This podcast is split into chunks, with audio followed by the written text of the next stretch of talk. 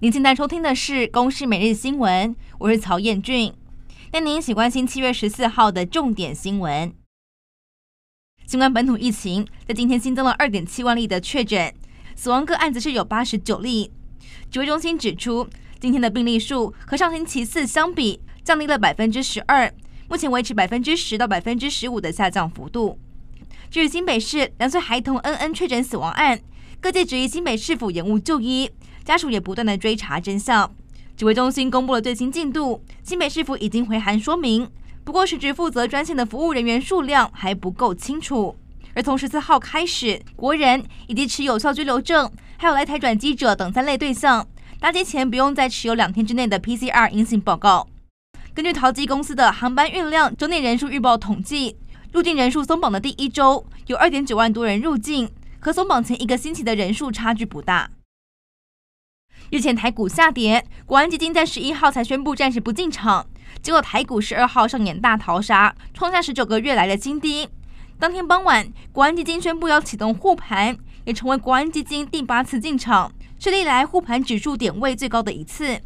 而权王台积电十四号召开法说会，并公布了财报数字。今年第二季每股税后纯益达九点一四元，创下新高。至于净利是来到了两千三百七十点三亿元，两者都高于市场预期平均值，相当于每天开门就获利二十六亿元。台积电指出，第二季的营收表现受惠于市场对于高效能运算、物联网还有车用电子相关应用的需求。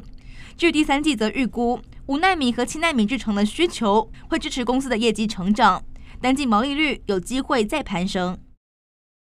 为了振兴国旅，交通部争取了五十五亿元的悠游国旅预算，将会在十五号上路，预估可以带动超过七百万人次出游，创造三百一十四亿的商机。但因为预算有限，在住宿优惠的部分，预算大约是二十亿，预期可以有一百五十三万人受惠。有部分业者加码优惠，在十四号开放第一波七月的入住旅客来申请，将补助金和平台加码合计，最高可以折抵一千七百五十元。结果预定申请时间才过两个小时，就已经全数登记完毕。美国通膨升高，新公布的六月份消费者物价指数年增达到百分之九点一，创下将近四十一年以来的最大增幅。物价涨不停，让民众是怨声载道。纽约时报的最新民调显示，拜登的施政满意度只有百分之三十三。而为了减缓通膨，拜登星期三开始将出访中东，要说服波湾国家增加石油产量，以降低油价。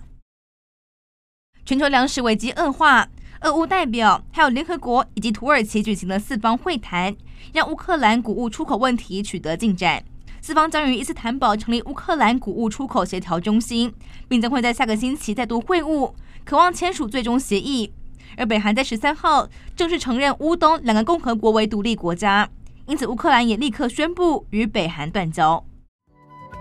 以上内容由公视新闻制作，感谢您的收听。